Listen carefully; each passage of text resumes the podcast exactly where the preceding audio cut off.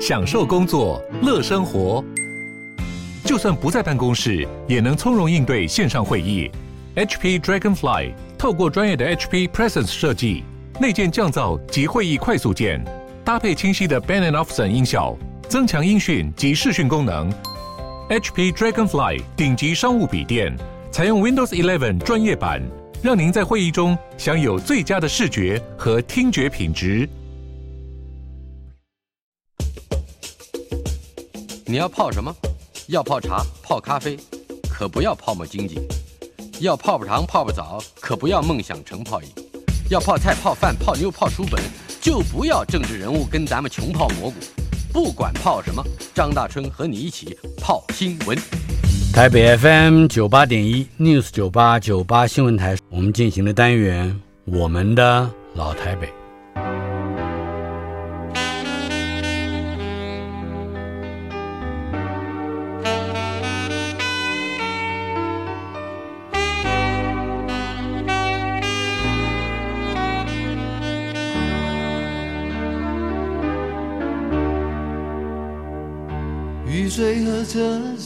我的老台北没有一个固定的空间坐标，它在我们始终无法全然忘掉的往事里。而我们的老台北今天来到第七十四集，邀请到怀旧大师、哲生原力数位创意总监张哲生。呃，哲生是第一次来到我们节目，称之为怀旧大师，可能一般的听众嗯不见得知道。但是经过我们一两次的访问之后，我相信大家都会发现，为我们保留着我们身边对于街景市容的记忆的，竟然是一个一九七二年才出生的台北艋舺人。他有过著作叫《哲生的童年回忆》，还有《飞呀科学小飞侠》。一看这两本书的名字就知道，呃，他是一个老灵魂。从很小的时候就开始回忆，呃，而且不断的回忆。当没有回忆的时候，或者是某个回忆的指标物即将消失的时候，他就会出现在那个现场，并且去想办法保存，甚至是为大家来保存这个即将消失的事物，值得被记忆的内容。但是你为什么会有这个毛病？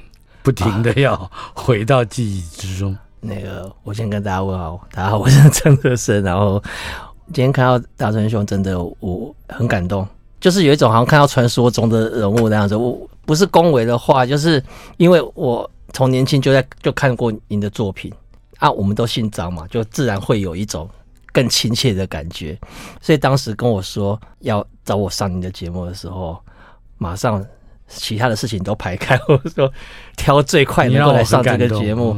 没有，真真的真的，我我一直是很喜欢你的，就是虽然没有当面跟您讲过，对 对，所以这个跟你欢喜欢老东西有关吗？老东西 呃，不是不是不是这个，不是这因为你所写的文字的那个风格，我很喜欢，就是。不是太严肃的，但是有时候也会去研究一些老的东西，但还是跟我想走的方向是也蛮近的。嗯嗯，而且而且，哎，这样我们两个名字凑起来叫做“春风吹又生”。没有，刚刚忽然想起来的啊。好，哎，刚刚问到什么？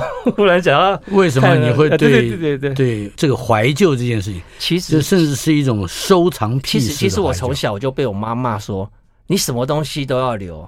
嗯。他说：“你知道我小我我小时候是什么东西？我连那个口香糖吃剩下来的那个包装纸我都留下来。嗯，然后我看过的每一场电影，我都把电影票贴在墙上。是，就那电影票后面就会写上哪一天看什么电影，然后贴在墙上。然后我到我当兵的时候，当兵是我妈最开心的时候，因为她可以好好的去整理我的房间的。”你知道，你知道，我我的人生中有一句名言，我自己觉得一句刻骨铭心的话，叫做“妈妈是回忆的杀手”。嗯，他就他就把我整个房间重新装潢，我整面墙贴的电影票就把我全部毁掉了。嗯，但是他是妈妈，我能说什么？然后我我收藏的这些呃高中的制服，我妈说你现在跟我们穿不下了。我那制服上面有我同学我同学的签名哦，他就把我丢掉了。然后我小学留的课本。我课本里面都有我画画的那些东西。是，他说你都几岁了？这些课本看小学课对，全部都丢掉。他就趁我去当兵的那段时间，他就大肆。那你应该怪国防部啊，国防部是你记忆的杀手。然后，然后他把你调虎离山是吧？对对对。然后我那时候还好，我有一些很珍贵的东西，我用那个以前我们那种饼干的铁盒，苏打饼干的铁盒，嗯、我特地装起来一些卡片或者什么。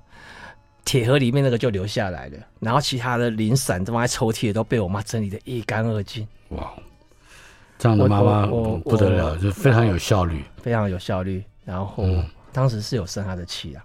那但是后来其实也看开了，就是觉得你你知道我们现在有时候觉得生不带来死不带去，反正很多东西就随缘。嗯、我能保留就保留，不能保留也当做是我跟他的缘分已尽。一九七二年出生的人在我面前说生不带来死不带去，不过你的你的记忆啊，或者说你保留记忆的方式还有一个就是收藏，收藏你要去收藏非常多在你身边，也许原本跟你不见得有关系，对，可是你一旦经过。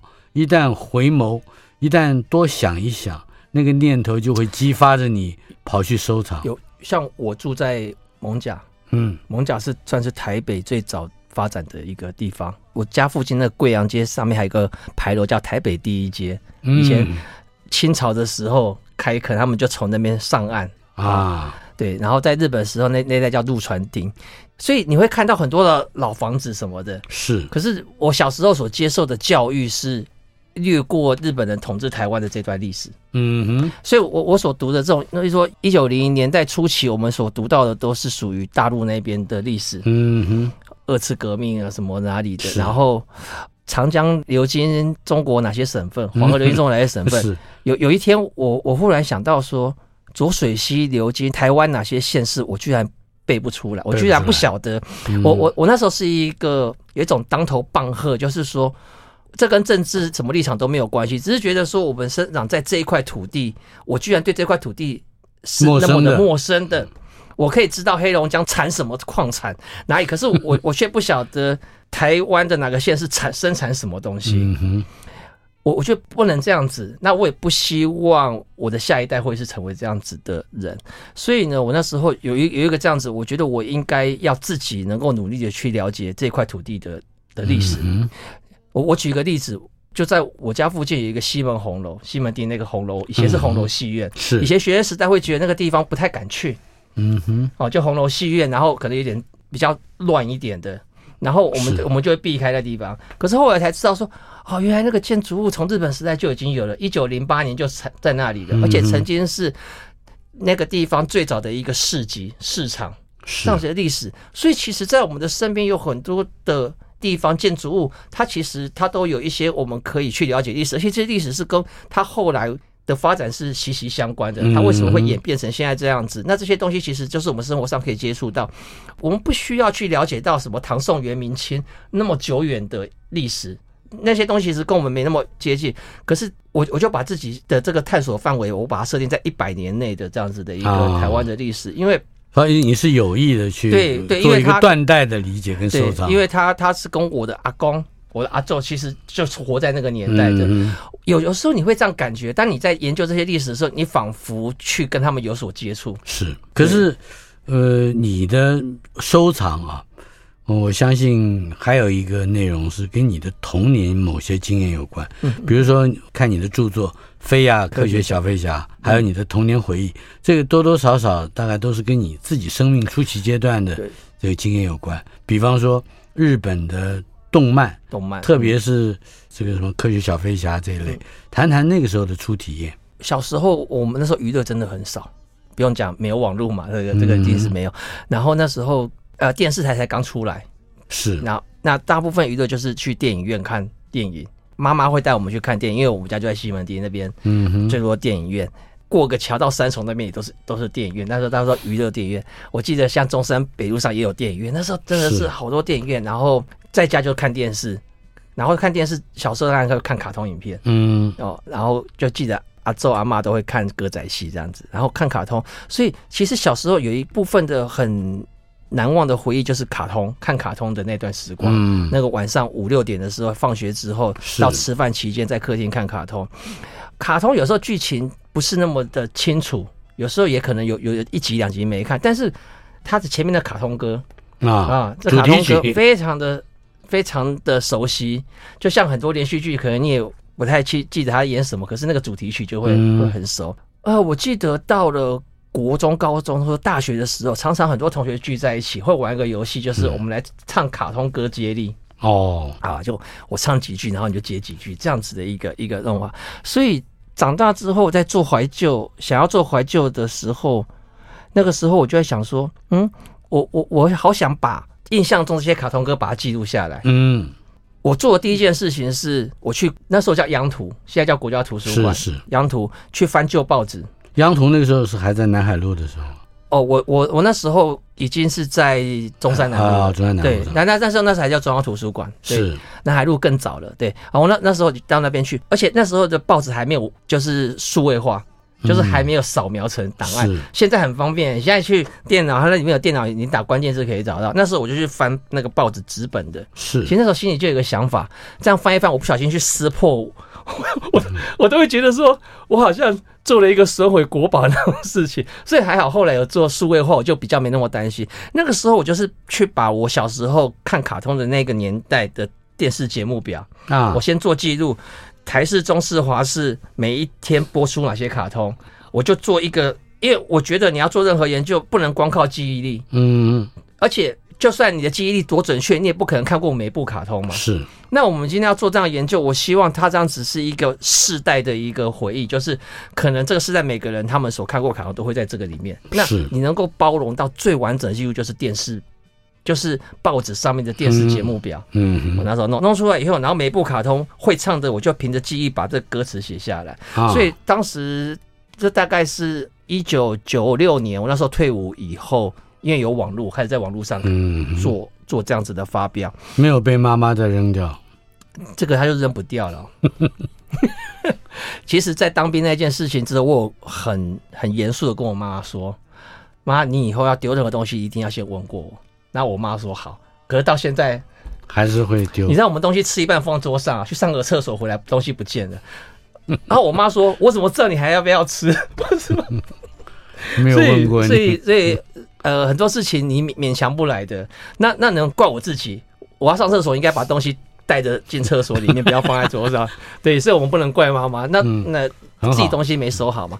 好，那刚刚讲到那个，就是后来。歌词什么写出来了？有网友看到我分享这些，他们就分享说他家里有那个录音带哦啊，录音带。我想说哇，那我还可以再听一次，而不是只是回忆而已。因为我小时候我没有买过那个卡通的录音带，嗯，他们有，他就他就 copy 了一份哦，我还很记得他的名字，他是中立的小 P。这个这个名字对我来讲，在我的怀旧生涯里面是非常非常重要的一个人。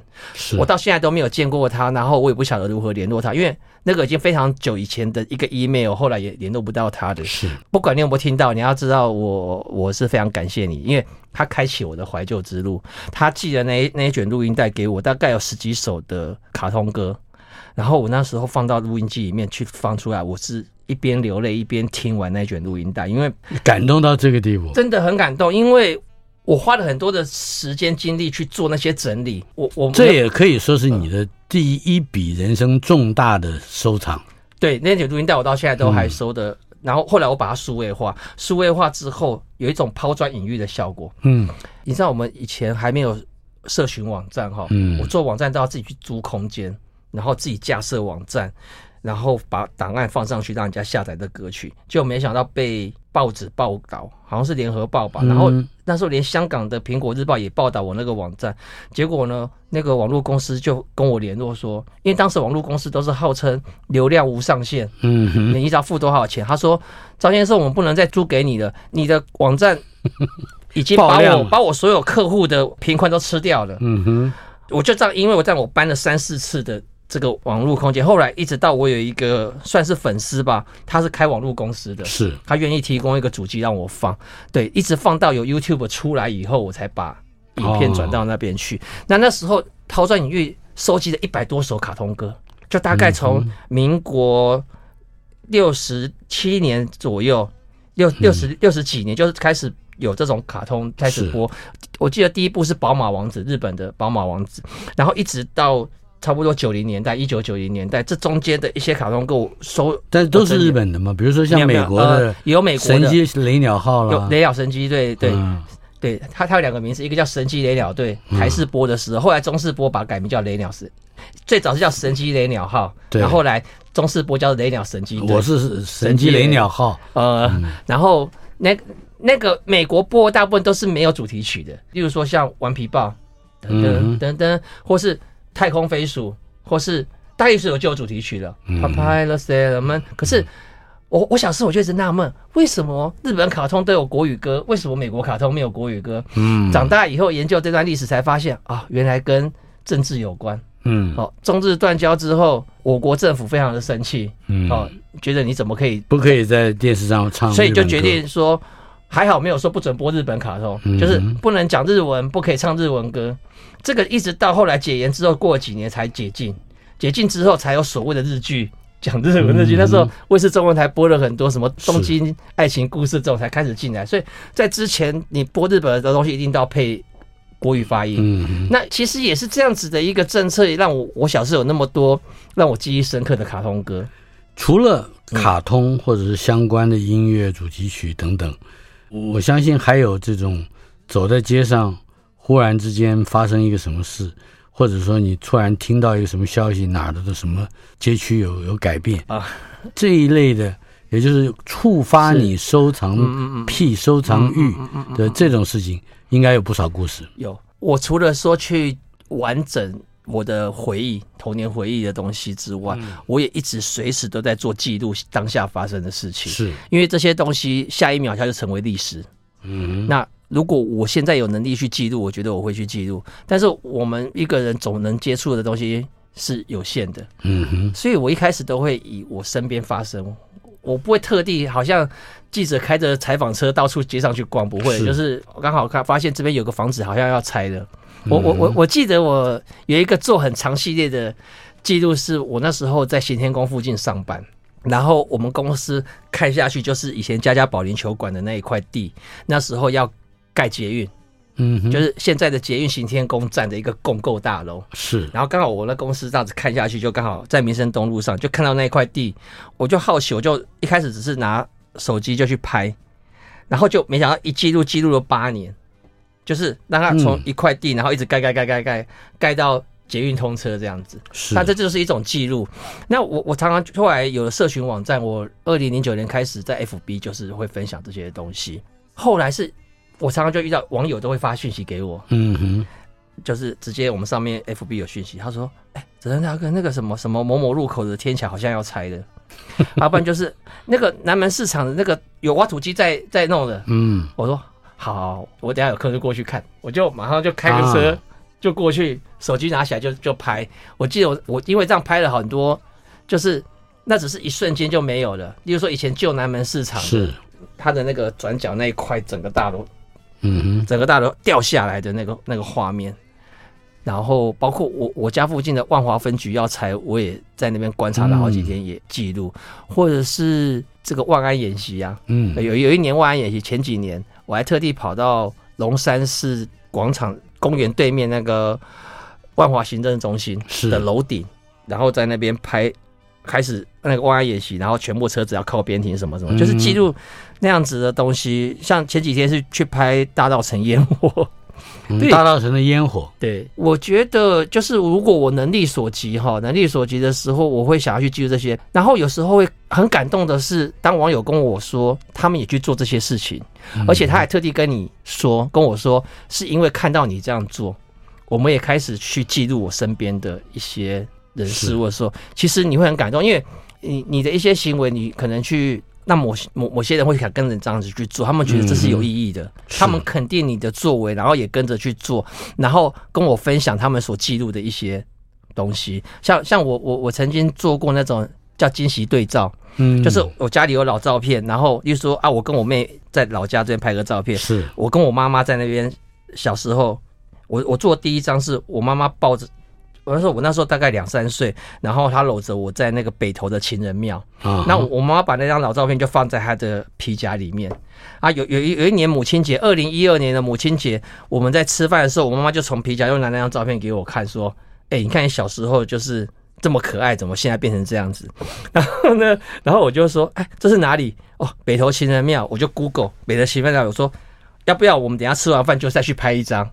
嗯，然后后来我们就找到地方，然后我就拿老照片给里面的庙方的人看，他们都不不知道这是哪里，因为里面人都很年轻。嗯哼，他说。这是应该是这里没错，可是因为他们后来有重新整修了，后来我们就找一个比较像的楼梯，就坐在那边。小时候是我妈搂着我嘛，然后后来那一年大概就是过四十年后拍那一张，就我搂着我妈妈，然后我们两个又拍了一张对照，就弄起来。那是我做的第一张惊喜对照。是。那后来很多网友他们也觉得啊，这样子做会很棒，所以也呼唤了很多人对对。那我我觉得最棒哈，不是在最后结果出来那个，而是过程。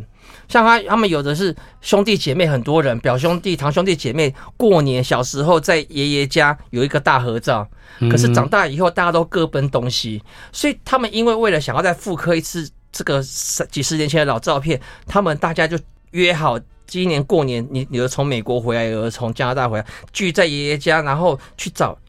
颜色跟小时候那衣服相近的，大家聚在一起，然后复刻那个老照片里面的神情动作。嗯，那我觉得会让大家会觉得感动的重要一点是说，你有多久没有跟家人同心协力去做过一件事情？你有多久没有回头醒视自己的记忆了？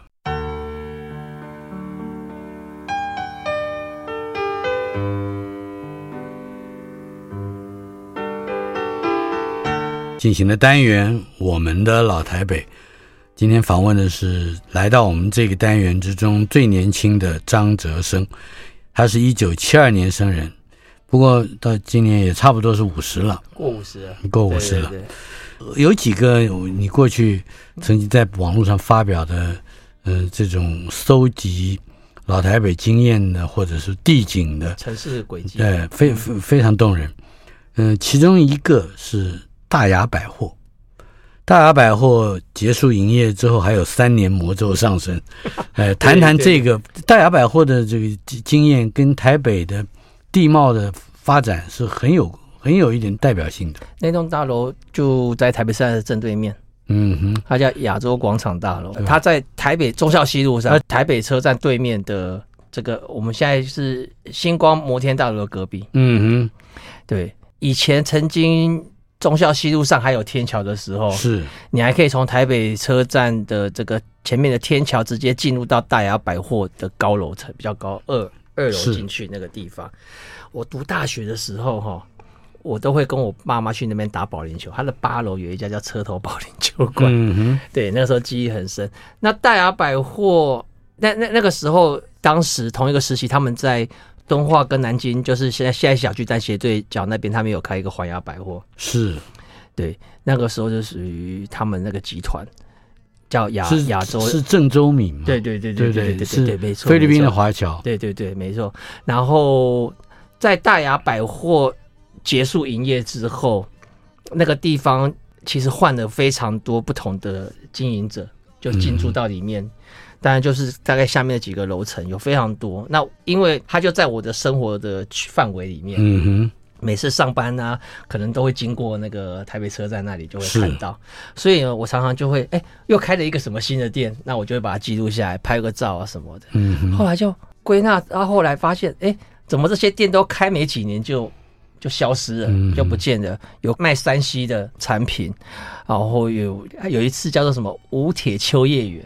一听到那个名字就很好玩，因为他们认为那边是一个无铁共构的一个地方，是，然后又想要想要弄了一个像日本秋叶原那样子的一个地方，嗯哼，对，哦，它的模本，对对对，啊，是是日本，对，然后后来呢，也是开没多久就关掉，最短的一个哈叫做泰迪熊百货，没听过吗？没有听过，没听过哈，为什么？因为它还没开幕就倒了。怎么怎么说？就是说，他先有一个消息放出来，就是说啊，我们这边要开一个，在这个亚洲广场大楼要开一家叫做泰迪熊百货。嗯哼。然后新闻也放出来了哈，预计几月几号要开幕。然后那时候我也我也报道说，哇，我我们非常乐见，就是因为这大楼那时候可能也也好一段时间都没有人租了，我们也希望他有有人租嘛。是。然后后来在时间到，怎么没看他开幕？就发现说他们撤撤资，就是。评估之后发现说，嗯，开不成。对对对，然后就决定不开的这样子。嗯，现在那个地方好像是也也是属于旁边的那个星光他们集团，他们有在里面有有租，然后有做一些摄影棚啊，一些节目录制的地方。呃，三年魔咒这个名字是我想出来的，因为我一直在做这个记录，从大雅百货之后的每一家，真的没有一家开超过超过三年，嗯，最多就是开两年多。那我觉得哈，跟他要做的那个东西已经不符合当时的潮流有关，还有不符合那个街区本身的发展。那个街区本身的发展，对，没错。例如说，人家买 3C 都要跑去可能光华商场那个商圈的时候，嗯，你你在那个地方去做这个，你根本吸引不了人。而且呢，在现在这个时代，很多人都在网络上去买这一类的东西的时候，其实人家不会特地到你那个地方去看，因为你并不是一个。很很知名的一个商圈在那里，是。对，所以其实那栋大楼我觉得很可惜，因为它在大雅百货的那个年代，在九零年代、八八零年代、九零年代的时候是非常红的一个百货公司，而且它有它地点上的利多，它就在台北车站的对面，有多少百货公司想开在？那一个那么好的地点，而且呃，是不是成品也有一度曾经在？在在里面？然后呢，还有还有一段时间是成品进驻的时候，成品还把它跟台北车站中间那个天桥打造成一个文学天桥，对对对，文学天桥，对，没错，我就叫文学天桥。他们有展示了一些照片啊、摄影的一些像艺廊的那样子的东西，整个感觉是很好的。对，操，成品这几年也关了很多。其实有有时候我们在做这些记录的时候，有时候真的是不免都会感慨。我我会觉得自己为什么要这样？就是有时候我也很希望我在做这些记录历史是很开心的事情。嗯，但是我发现有九成以上都是你在记录的时候都是在感慨的，就是怎么现在变成这样子？也就是说，都市有它自己向前驱动的速度。跟意志，嗯，呃，有的时候你感觉他不是一个一个人或者是一群人，嗯哼，嗯、呃，能够跟得上的。如果说我们还可以找到例子，我觉得金华城也很像，对，是不是？金华城十几年吧，嗯哼，真的没有想到说他他跟微风广场是同一年开幕的，我印象也很深。我怎么每次都跟这些事情都那么近？我我当时我在金华城对面上班。嗯哼，然后我去上班的时候，刚好是金华城，它刚盖好，说要开幕。是，然后我那时候因为我上班的关系，我还去租金华城的停车场，因为就在我公司对面。嗯哼，B 七地下室七层楼，哇，开金华城的停车场真的是训练我转弯，你知道吗？每天要下去就是转转转，一直转，然后转到地下室七层楼去。然后他那一年本来原本是预定要跟。微风是同一个时间，大概是九月的时候就要开幕，嗯、就没想到九月来了一个纳莉台风。是，只要讲到金华城这段历史，大家一定会提到，就是金华城成为当时可能拯救了台北市的一个很重要的因素，因为它吸收了大部分的水到它的地下七层楼，把它淹到。对，不然可能台北市淹水会淹得更高。当时整个淹下去，地下七层楼全部都是积满的当时的淹水。你的车呢？我那时候还没有，因为他还没开幕嘛。我、哦、我是开开幕以后才去租的，对，所以所以那时候还好，他还没正式开幕。那因为这样，他才延到十一月才开幕，因为那些水要抽出来。嗯、是。那那个建筑体真的是很特别，是一个重看不重用的建筑体。嗯哼。它可以是一个，嗯，如果做百货公司会很惨。第一次去逛的时候，我就发觉到不对劲，它的动线非常的怪。你要逛中间的那个圆圈之后，你要逛外面，你要它中间是一个比较大概像。就是八分之七大的球体，球体对对对，然后呢，外外围又有一一圈是类似群楼的，对这个设计概念。那你感觉好像这两个是分开的，嗯。可是我们逛百货公司，通常我会希望我在一个动线，我可以把这个层楼逛完。嗯。可是如果你今天逛中间那一圈，当时还有一个成品在中间那个圆形的最顶楼，嗯。那我印象中就是我走到最上面的成品，我还有压迫感，因为因为那个圆的下面它是有有弧弧状的，是，所以你会觉得那个屋顶是。你看到是个圆的，嗯，空间感很不是很好。然后你中间那块逛完以后，我要再逛外面那一圈，我又走到外面去。是，当时要下楼，对，到另外一个建筑，很麻烦。然后当时就是他们还用了很多的明星的名字，我记得什么沙朗史东啊，什么张曼玉街啊，什么，但是那种很特别的。嗯，然后金华城给我一个很，我觉得它是我等过电梯里面最难等的一个建筑物。嗯哼，你你你要去坐它电梯的时候，你永远不晓得它电梯什么时候会来。嗯，它没有一个很清楚的标示说现在电梯到几楼，然后你按着你要上去之后，你就在那边等，你可能等了五分钟，电梯都没有开，你会以为这电梯是不是坏掉？嗯、然后等你决定要放弃的时候，它忽然门就打开了。是对。后来金华城开幕的时候，我我没有去记录，因为那个时候还没有在做这些城市记录。可是他决定要结束营业的时候，我去记录啊。对，就是经过十八年嘛。对对对。这也是几年前的事情，嗯、大概疫疫情开始之前的事情。然后沈维金他在那边，他有他有讲，他说他自己哈在开幕的时候，他也是一开始他就发现了动线的问题，嗯，但是就好像就是你头都洗下去了，你你也没办法了，嗯，对。不过他那个时候最主要的应该是他想创下一个世界纪录，也就是说他是世界最大的类球体的类球体这个建筑结构。交通上其实也没办法跟它配合了。嗯，你说微风广场附近可能还有捷运会比较近一点，那个地方真的是交通上的孤儿。我记得他刚开通了几年，他们还弄了接驳车，还有公车走市民大道，然后可以帮你送到这个金华城这边来的的时候。可是你慢慢的哈，这些年慢慢的过去，我我也都是我小孩小时候，我也带他们到里面的 Baby Boss，你慢慢会发现说，里面开始就变成只是小孩子会去的地方。嗯。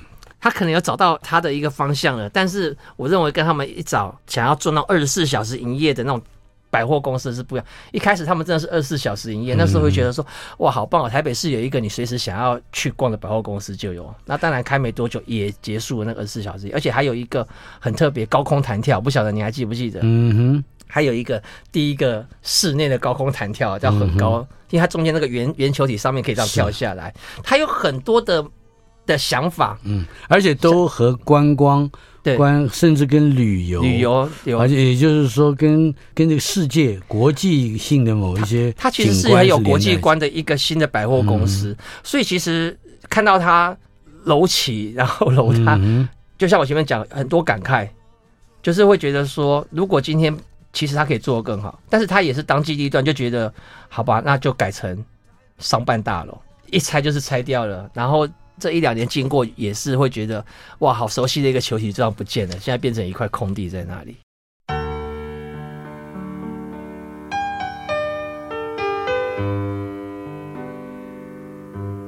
嗯、呃，我们的老台北单元访问的是怀旧大师，也是泽生元力数位创意总监，呃，张泽生。这个泽生是用你的名字命名的，嗯，元力。啊，来自星际大战，星际大战的那个 Force，对，数位创意总监，你谈一谈你这个这个概念是什么？好吧，应应该是说，数位创意是我的公司的名称之一，嗯，它叫泽生原力数位创意，对，就是因为我最早的分享都透过网络嘛，那网络其实就是跟数位这个资讯是嗯是离不开的，所以我后来在接的很多案子，就是帮人家做网站或者做网络行销，嗯哼，对，那。就要想很多的 idea 这样子的东西，所以我就把自己的公司名字叫做泽生原力数位创意。嗯哼，对。所以你现在最最主要的客户应该是你自己。对对，真的，我每天花最大的时间就是在做我自己想做的事。嗯哼，那当然还是会有有接一些公司的一些案子，大部分都跟怀旧有关啊，就是说某某公司。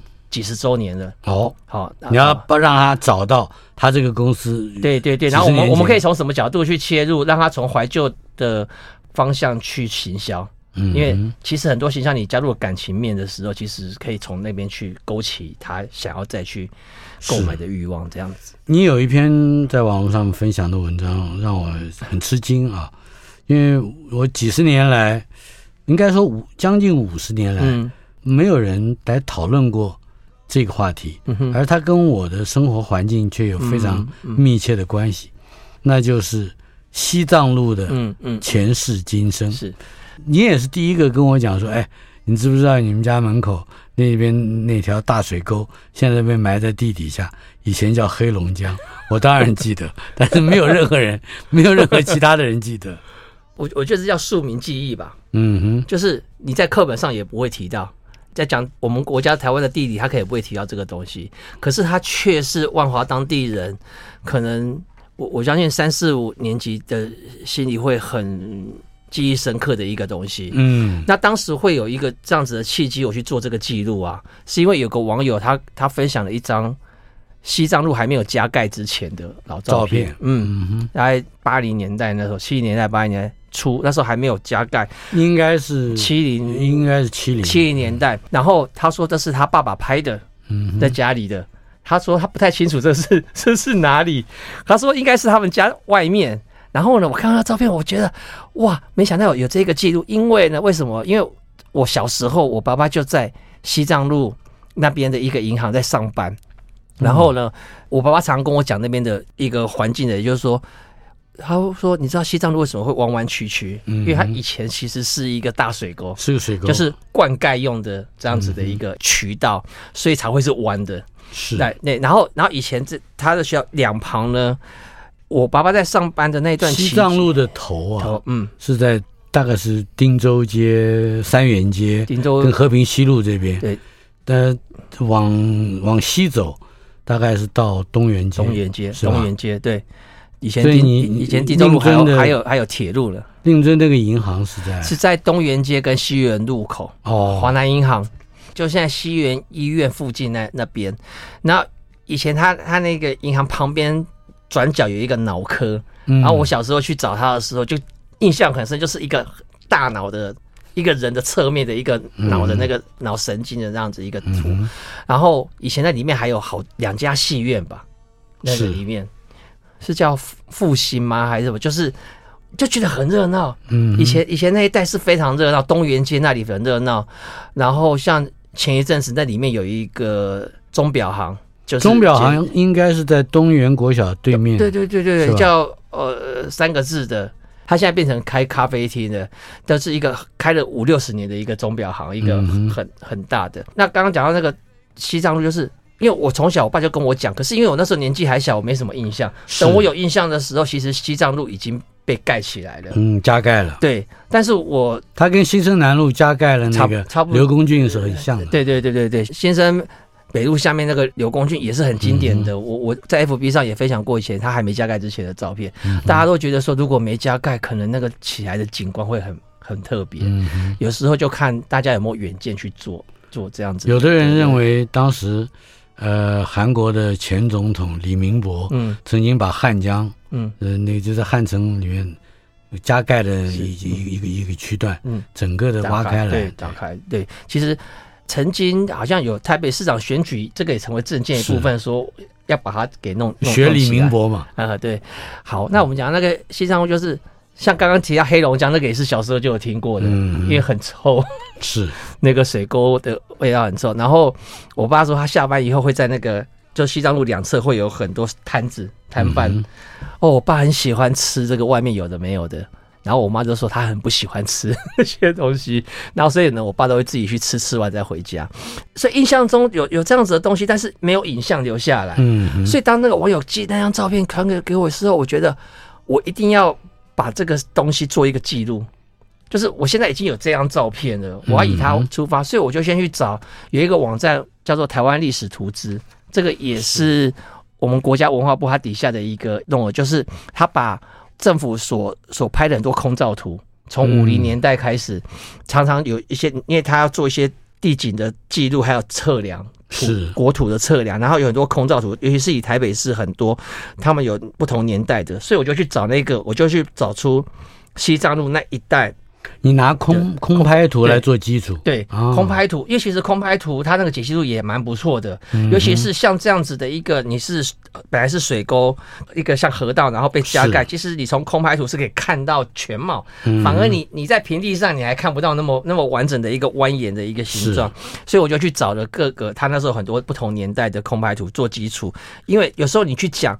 年轻的人他根本不晓得你在讲什么东西啊，嗯、所以你要有图片让他可以去知道说，哦，原来西藏路以前还没有加盖是这样子的一个模样。再加上网友提供给我那张照片，我觉得真是太棒了，所以我写了一篇那样子的记录。当然，在记录的过程中，我也了解了很多我原本不是那么清楚的东西，嗯，因为毕竟当时年纪都还小，是对。但是像刚刚您跟我说，你觉得很有共鸣。很有感觉的时候，其实这就是给我一个很大的动力。是，就是你你做，尤其是如果你在黑龙江旁边跟人打了架，飞奔而逃。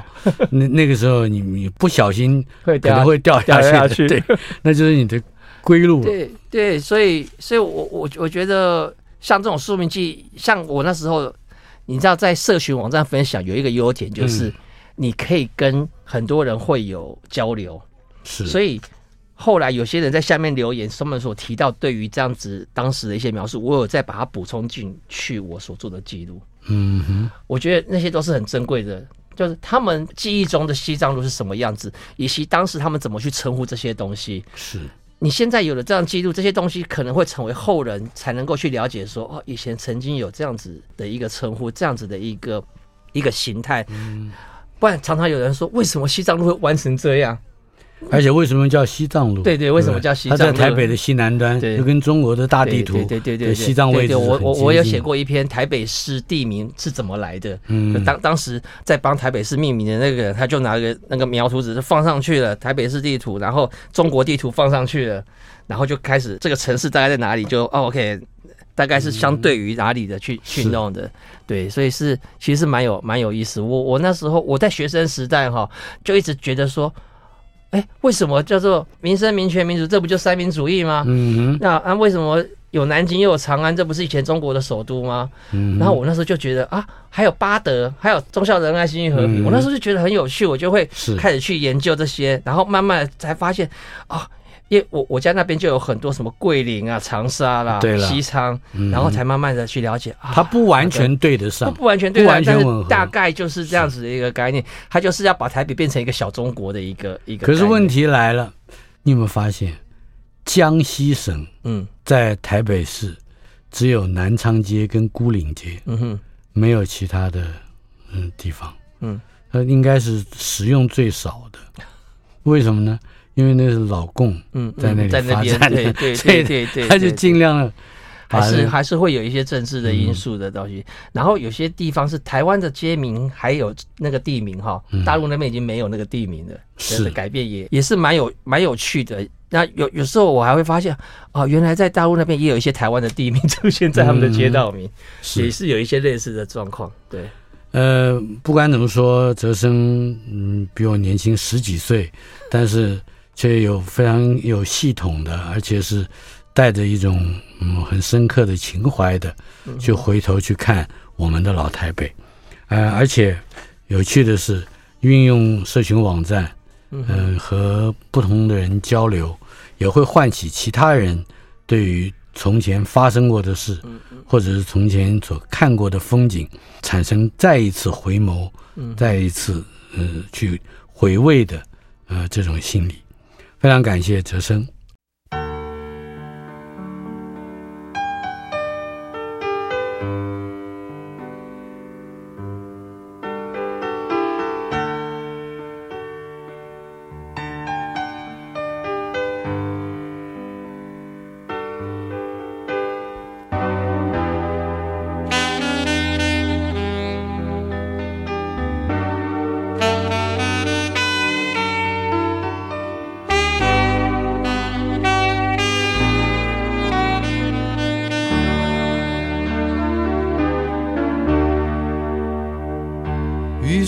车声拥挤在窗口，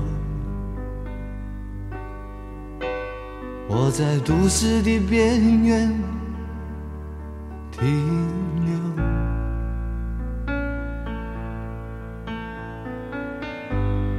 少年的往事在回忆中消失，三十岁。我的职业是自由，勤劳的人啊，无聊的人啊，还有陌生的我，在街头游走，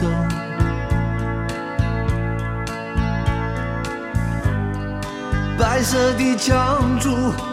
玻璃的黑幕，藏着改变社会的人物，告诉